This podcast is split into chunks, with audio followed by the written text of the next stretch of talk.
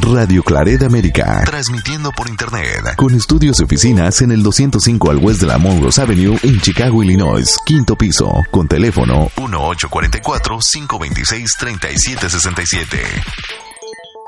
Bienvenidos hermanos a nuestras reflexiones bíblicas, a las lecturas del día. Hoy es 21 de enero, martes 21 de enero de la segunda semana de tiempo ordinario. Hoy celebramos um, la memoria de Santa Inés, Virgen y Mártir. Santa Inés, Virgen y Mártir.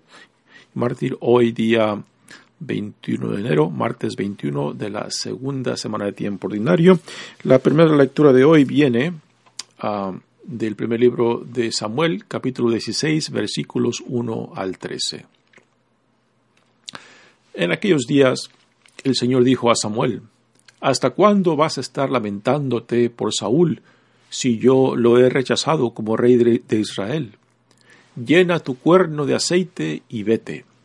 Voy a enviarte a Jesé de Belén, porque he visto entre sus hijos un rey para mí. Samuel contestó, ¿Cómo voy a ir? Si se entera Saúl, me mata. El Señor le dijo, Llevas una novilla y dices que vas a hacer un sacrificio al Señor.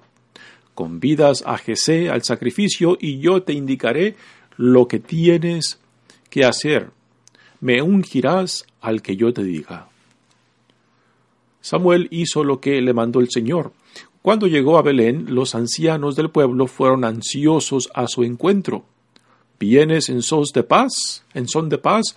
Respondió, Sí, vengo a hacer un sacrificio al Señor. Purifíquense y vengan conmigo al sacrificio. Purificó a Jesé y a sus hijos y los convidó al sacrificio. Cuando llegaron, vio a Eliab y se dijo, sin duda, este ante el Señor, sin duda está ante el Señor su ungido. Pero el Señor le dijo a Samuel, no mires su apariencia ni su gran estatura, pues yo lo he descartado. La mirada de Dios no es como la mirada del hombre, pues el hombre mira las apariencias, pero el Señor mira el corazón. Jesé llamó a Abinadab y lo hizo pasar ante Samuel, y Samuel dijo, Tampoco a éste lo ha elegido el Señor. Jesé hizo pasar a Sama, y Samuel dijo tampoco a éste lo ha elegido el Señor. Hizo pasar Jesé a sus siete hijos ante Samuel, pero Samuel dijo, a ninguno de estos ha elegido el Señor. Preguntó entonces Samuel a Jesé, ¿no quedan ya más muchachos? Él respondió, Todavía falta el más pequeño, que está guardando el rebaño. Dijo entonces Samuel a Jesé, manda que lo traigan porque no, no comeremos hasta que haya venido. Mandó pues que lo trajeran, era rubio, de bellos ojos y hermosa presencia. Dijo el Señor, levántate y úngelo, porque éste es. Tomó Samuel el cuerno de aceite y lo ungió en medio de sus hermanos. En aquel momento invadió a David el Espíritu del Señor y estuvo con él en adelante. Samuel emprendió la vuelta a Ramá. Palabra de Dios. Salmo responsorial es el Salmo 88 y el responsorio es Encontré a David mi siervo. Encontré a David mi siervo. Un día hablaste en visión a tus amigos. He ceñido la corona a un héroe. He levantado a un soldado sobre el pueblo. Encontré a David mi siervo y lo he ungido con óleo sagrado, para que mi mano esté siempre con él y mi brazo lo haga valeroso. Él me invocará, tú eres mi Padre, mi Dios, mi roca salvadora, y yo lo nombraré mi primogénito, excelso entre los reyes de la tierra. Encontré a David, mi siervo. El Evangelio de hoy viene de Marcos capítulo 2 versículos 23 al 28. Un sábado atravesaba el Señor un sembrado Mientras andaban, los discípulos iban arrancando espigas. Los fariseos le dijeron, Oye, ¿por qué hacen en sábado lo que está, lo que no está permitido? Él les respondió, No, no han leído nunca lo que hizo David cuando él y sus, y sus hombres se vieron faltos y con hambre.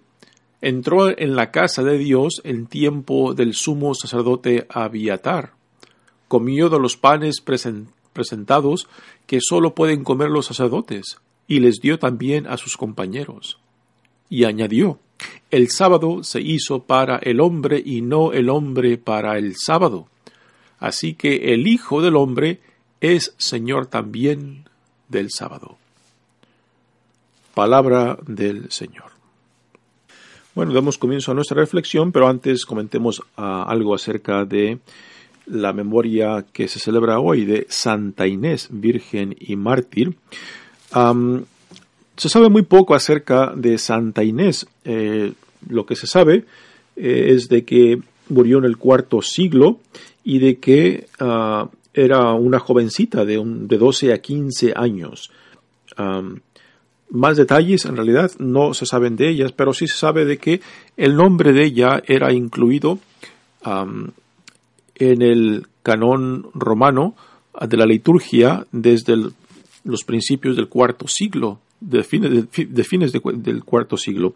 Así que se, el nombre de esta santa, Santa Inés, pues ya era muy conocido este, y tenía gran, había gran devoción y seguidores, seguidores de ella.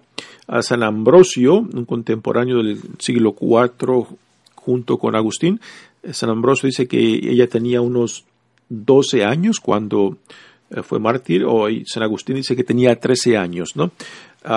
Así que son pequeños detalles que se sabe de ella, pero que en realidad eh, no se sabe gran cosa, eh, pero lo que sí tenemos este, por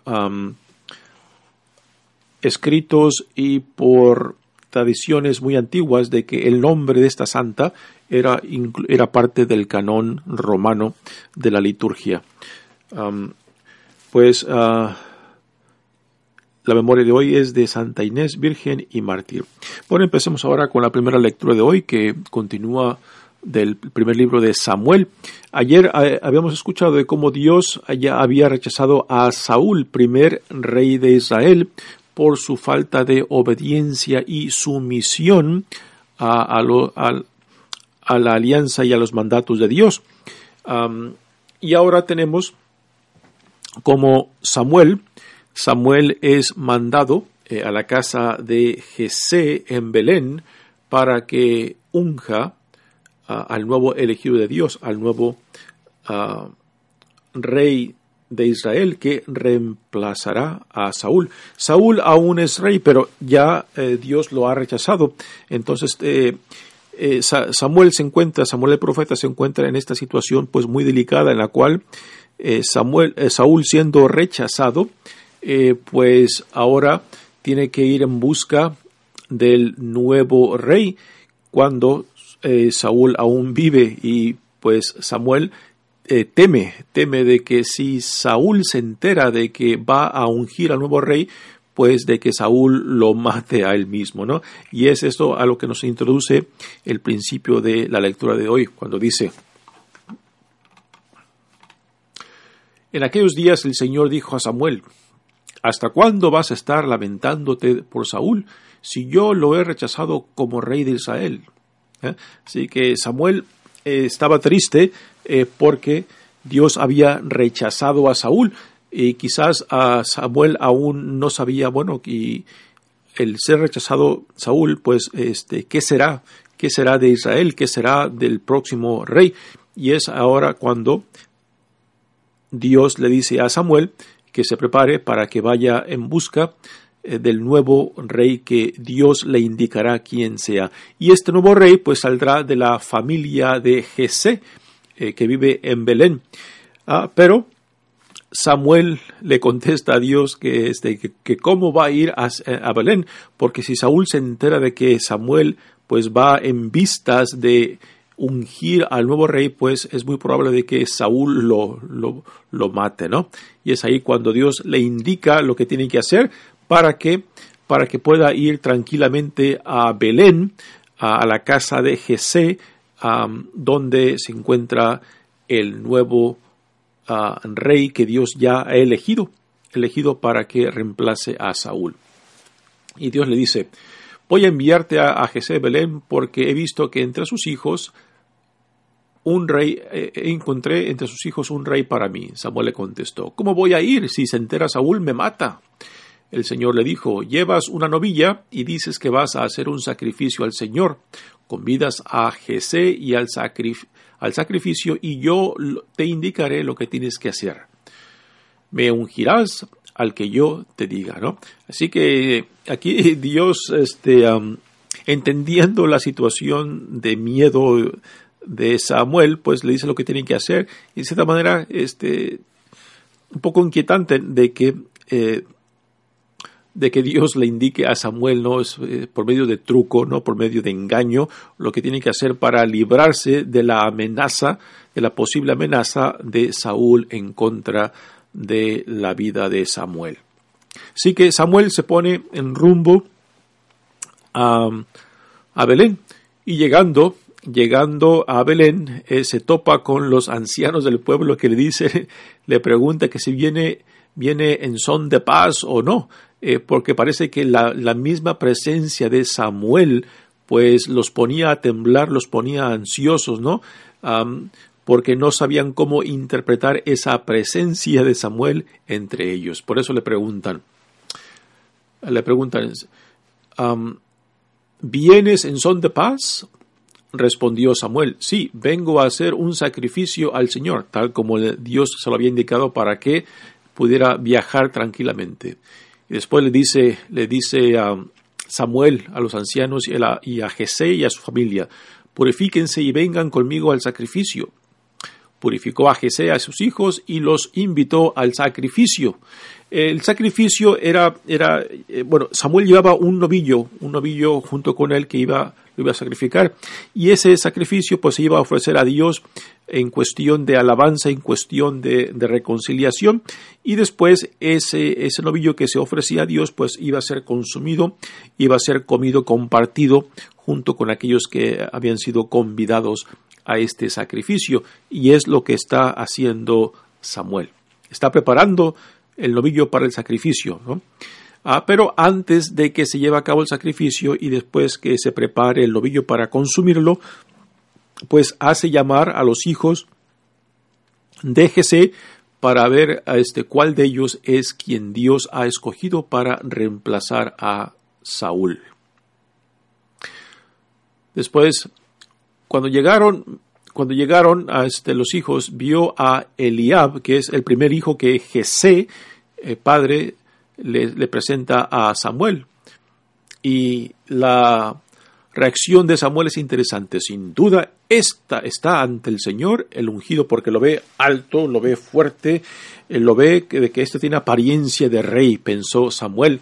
Pero el Señor le dice, no mires su apariencia ni su gran estatura, pues yo lo he descartado, ¿no? Pues vaya sorpresa que se lleva Samuel, este, porque Dios dice, la mirada de Dios no es como la mirada del hombre, pues el hombre mira las apariencias, pero el Señor mira el corazón, ¿no? Qué gran lección, qué gran lección le da Dios a Samuel y también a nosotros, ¿no? De cómo a veces tan fácilmente nos dejamos llevar por las apariencias, cómo lo externo fácilmente nos engaña y cuando y, qué tan fácil lo externo, las apariencias externas fácilmente nos, nos llevan a no ir más allá de estas apariencias al corazón, a lo que motiva, a lo que mueve al hombre, a la mujer, a lo que realmente donde se encuentra, donde se encuentra lo que es verdadero y único y singular en la persona. Pues Dios ve según el corazón y no las apariencias, una gran lección que hemos de eh, tomar para nosotros también. Después dice, la mirada de Dios no es como la mirada del hombre, pues el hombre mira las apariencias, pero el, Señor ve el corazón. Jesé llamó a Abinadab y lo hizo pasar ante Samuel. Abinadab es el segundo y Samuel dijo, tampoco a este lo ha elegido el Señor. Jesé hizo pasar a Sama y Samuel dijo, tampoco a este lo ha elegido. Así que eh, estaban siete hijos, siete hijos en este, en este evento, en este sacrificio que Samuel estaba preparando para honrar a Dios, que también estaba siendo como, eh, como encubierto para, para, llevar a cabo lo que Dios iba a hacer, ungir a su elegido. y ninguno de esos siete, de esos siete hijos que Jesé le presentó a Samuel, pues era, era el escogido. Y es ahí cuando Samuel pregunta que si son todos los hijos que, de, que Jesé tiene. Y Jesé le dice que aún falta el más pequeño el más, pequeño que está cuidando el rebaño. Y aquí entra, entra un tema muy interesante, ¿no? En la mayoría de las culturas, el, hijo mayor, el hijo mayor casi siempre tiene la, es el que hereda por ser el primero, por ser el primogénito, es el que tiene, se le da preferencia, no simplemente de herencia, sino también preferencia de honor y responsabilidad dentro de la familia. Pero sin embargo, Dios parece tener ideas muy diferentes, ¿no? Y aquí este, Dios rompe el molde que es tan común en, en, la mayoría de las sociedades, la mayoría de las familias, ¿no? Que quien Dios, ah, en quien Dios pone su vista, pone su, ah, su predilección, pues eh, es según lo que Dios juzga lo que hay en el corazón de tal persona. Así que Samuel manda, manda a Jesé que llame a su, a su hijo, el más pequeño, que está cuidando el rebaño, para que venga, y porque si no se, no, si antes no llega, pues no se lleva a cabo la celebración del sacrificio del novillo que Samuel ha traído en honor a Dios, y lo cual después también será motivo de celebración cuando finalmente vea y unja a David como escogido como rey de Israel que reemplaza a Saúl. Cuando finalmente llega, llega David el pequeño, nos dice la lectura que era de buena apariencia, mandó pues que lo trajeran, era rubio, de bellos ojos y hermosa presencia, pero era joven todavía, era muy chico, y sin embargo, esto es, es, un, es un tema que encontramos mucho eh, tanto en las escrituras como en, en, otras, otros eventos religiosos. Por ejemplo, como Dios ah, se fija en los que son menos insignificantes ah, o más insignificantes este, a los ojos de la sociedad, que Dios que la voluntad de Dios se manifiesta no por lo fuerte, no por lo, lo, grande y lo bello que el mundo considera, sino por la humildad y el corazón sencillo de aquellos que están, que están atentos a la presencia de Dios. Este es el caso de María, que Dios escogió a María como madre de su Señor, no una princesa, no de una familia real, sino una muchacha prácticamente sencilla, ¿no? Igualmente, el caso, tenemos el caso de este, las apariencias de Guadalupe, ¿no? Que Dios no escoge no escoge a alguien importante, a alguien de la crema innata del tiempo, del, siglo XV, para que nuestra Santa Madre se, se confiara para llevar a cabo su misión, sino Dios, por María, escoge a un Juan Diego, un hombre sencillo, ¿no? Y Juan Diego, siendo hombre sencillo, no, no crema innata de, de, la sociedad de aquellos tiempos, pues se convierte en un no solamente discípulo, sino apóstol de nuestra, Santa Madre que eh, utiliza para llevar a cabo su mensaje y también para, en Juan Diego, pues levantar la dignidad, la dignidad ah, del, de los nativos del Valle de México, que en él se representan la dignidad de todos, de todos los pobres, la dignidad de toda la gente humilde. Así que como Dios juzga no juzga el mundo. Como Dios ve, no ve el mundo. Dios busca, Dios busca y juzga según el corazón de sus hijos e hijas y no las apariencias. Así que cuando finalmente le traen a David, a Samuel lo ve, lo unge, Ah, esta acción de ungirlo, de echarle el aceite en la cabeza, es la acción, es la acción de ungir, en la cual eh, en esa acción se, manifiesta la elección de Dios a tal persona para una vocación particular. Ah, el nombre de, el título de, de Cristo para Jesús significa eso, ¿no? Cristo, Mesías, en diferentes lenguas significa el ungido. Así que cuando decimos Jesucristo, estamos diciendo Jesús el Cristo, Jesús el Mesías, Jesús el, el ungido. Así que Cristo, Mesías, ungido significan lo mismo en diferentes lenguas. Cristo es una palabra griega, Mesías es una palabra hebrea. que significa el ungido. Así que Jesús también es el ungido de Dios, el escogido de Dios, ¿para qué? Para ser nuestro Señor y Salvador, ¿no? Igualmente, David es ungido para ser rey de Israel que reemplaza a Saúl. Ah, también nosotros en, nuestro, bautismo y confirmación somos ungidos, ungidos ¿para qué? Para formar parte de la familia de Dios, para formar parte también del reino de Dios y para ser portavoces, para ser discípulos y apóstoles del Señor donde quiera que Dios nos mande. Así que identificarnos con nuestra propia unción es identificarnos con la elección que el ser cristiano no es un derecho, es un privilegio cuando Dios te llama, cuando Dios te dice, tú también eres mi hijo, tú también eres mi hija, ¿no? Y este es algo con lo cual uno se tiene que identificar, hacer lo suyo y vivir desde esa realidad y dignidad que Dios nos da. Muy bien, pasemos ahora al, al Evangelio de hoy. Es, este, es otro encuentro conflictivo de Jesús con los fariseos. Ayer escuchamos de cómo los fariseos eh, pues eh, cuestionaban el por qué Jesús no ayunaba y por qué sus discípulos no ayunaban. ahora, este, otra, otro encuentro crítico de los fariseos eh, con Jesús nos pone la escena de Jesús que va caminando por el medio de un trigal. Dice, un sábado atravesaba el Señor un sembradío, mientras andaban los discípulos iban arrancando espigas. Iban arrancando espigas, ¿ok? Así que tenemos aquí, el día es un sábado. El sábado para, para el pueblo judío es un día sagrado en el cual no se debe de hacer ningún tipo de acción por ejemplo, este, trabajar, por ejemplo, este, llevar, llevar este, los animales a comer o a beber, este, no lo puede hacer uno, ¿no? Eh, no puede hacer ningún tipo de acción que, eh, que pueda que pueda prevenirte no simplemente estar en descanso, sino estar, estar en, este, en intimidad y, y, en, reposo con, con, Dios. El sábado era para eso, o sea, estar en reposo para estar para estar en la presencia de Dios. No simplemente es descanso del trabajo, sino es descanso para, eh, para celebrarlo, para estar este, contemplando a, Dios. Así que es, es un sábado.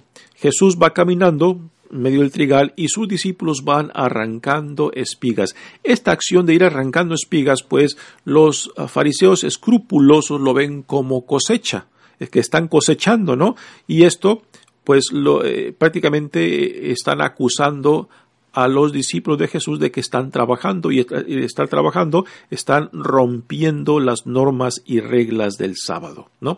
Así que esta es la acusación, esto es lo que le echan en cara, este, eh, el Evangelio no dice que son fariseos los que están eh, criticando a Jesús y sus discípulos, pero uno puede imaginarse que quizás sean este, los que están criticando a Jesús de que son gente muy escrupulosa, gente muy rígida con las tradiciones y prácticas, ¿no? y, esto es algo con lo cual Jesús eh, tiene mucha dificultad y conflictos, ¿no? Cuando eh, sus contemporáneos religiosos pues han reducido la religión simplemente a prácticas externas han reducido este, el, el vivir en gracia con Dios simplemente a cumplir la ley. Pero para Jesús, eh, el cómo él entiende el, estar en relación con Dios es muy diferente. Para Jesús, eh, el pecar no es simplemente romper la ley, el pecar es romper, es dañar, es impactar negativamente la relación con Dios, con el prójimo y con uno mismo, ¿no? Y el ejemplo de religiosidad de los que lo critican, particularmente en este evangelio, pues simplemente han reducido la religiosidad a prácticas externas que quizás no los llevan nada a la relación ni con Dios ni con el prójimo, ¿no? Así que esta es una gran diferencia en cómo Jesús se entiende a sí mismo y cómo, eh, eh, eh, cómo entiende su relación con Dios y, a qué lo lleva esa relación con Dios. Los fariseos le dijeron, oye, ¿por qué hacen en sábado lo que no está permitido? Él le respondió, no, no han leído nunca lo que hizo David cuando él y sus hombres se vieron faltos y con hambre entró en la casa de Dios en tiempo del sumo sacerdote Abiatar. Comió de los panes presentados que sólo pueden comer los sacerdotes y les dio también a sus compañeros. Así que Jesús aquí eh, da una cita de algo que los fariseos que lo están criticando, pues de, seguro ya conocían muy bien, ¿no? Entonces aquí Jesús, siendo un buen judío, pues está, está contraargumentando eh, el argumento de los fariseos. Y en este contraargumento, pues les pone un ejemplo en lo cual esa norma, esa norma del sábado, pues la rompe, la rompe David eh, cuando entra al templo y come los panes que solamente los sacerdotes estaban autorizados consumir. y Jesús cierra este argumento diciendo de que ah, el, el, sábado se hizo para el hombre y no el hombre para el sábado. O sea, el sábado está, está ahí para... Eh, el sábado fue creado para, para el hombre, para guiarlo, para ayudarle a vivir la relación con Dios y no para que el hombre se hiciera esclavo al sábado. ¿no? Y esto lo encontramos mucho a veces en personas muy escrupulosas, muy rígidas, ¿no? Que reducen, han reducido, han reducido la religión simplemente a prácticas externas, a leyes y mandamientos eh, que expresan expresan el pecado en, el rompimiento de esas normas, leyes y mandamientos, lo cual es algo que hoy en, que Jesús eh, criticaba y condenaba como una actitud fariseica, lo cual hoy en día aún, aún lo vemos este, en personas eh, muy religiosas que han reducido la religiosidad simplemente al romper leyes y mandamientos, ¿no? Pero que no los lleva a vivir una relación de intimidad y confianza con Dios, ni tampoco una relación de hermandad con el prójimo, ¿no? Y esto es la gran diferencia, cómo Jesús entiende lo que es vivir la relación con Dios, de vivir la alianza con Dios. Es en el fondo, para Jesús, la religión es una relación viva, una relación de intimidad y confianza con Dios que nos tiene que llevar, nos tiene que acercar al prójimo en hermandad, en compasión, en misericordia y justicia. ¿no?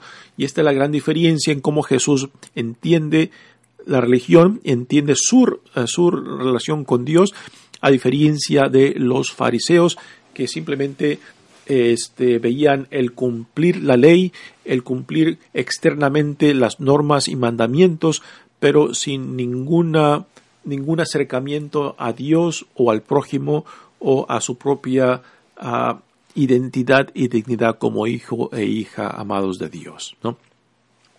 Y después Jesús cierra, cierra este Evangelio con algo muy interesante que quizás más escandalizó a los fariseos que con quien, quien lo, lo están cuestionando. Dice, el Hijo del Hombre es Señor también del sábado. ¿no? El Hijo del Hombre es un título que lo encontramos mucho, mucho en el libro de Ezequiel y es un título uh, que identificaba a este, al Mesías. Así que Jesús no utiliza el título de Mesías y se lo aplica a sí mismo, pero sí se aplica este título del Hijo del Hombre. ¿ah?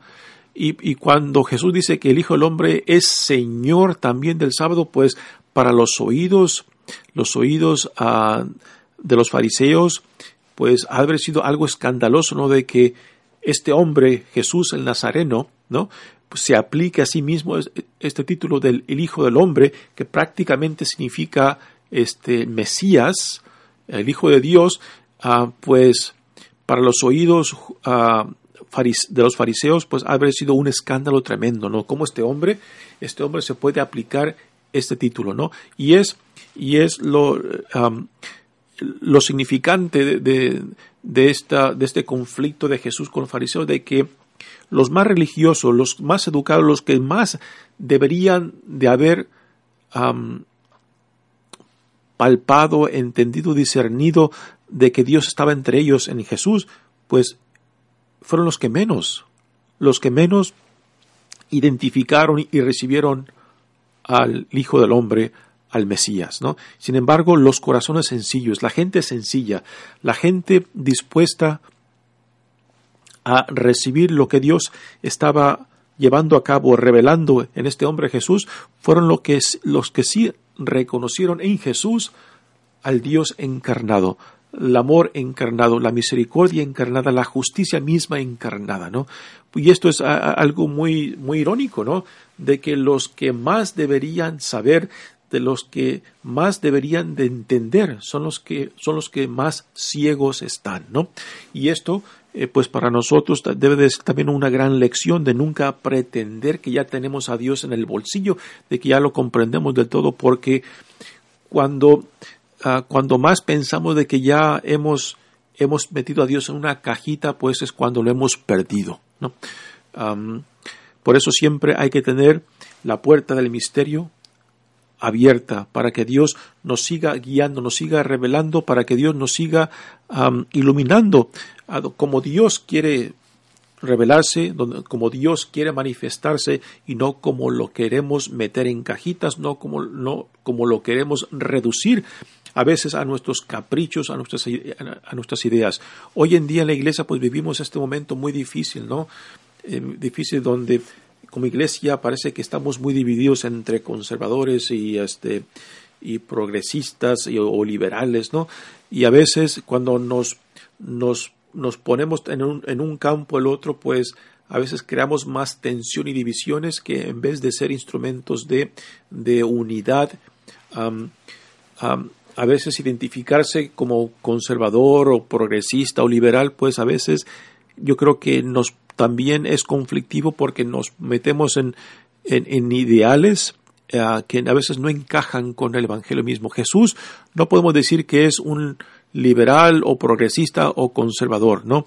Jesús es Jesús y a veces manifiesta elementos muy conservadores, a veces eh, manifiesta elementos muy liberales y muy radicales, eh, pero no, no podemos reducirlo a nuestras, a, nuestras divisiones, a, nuestra, a nuestra política, ¿no?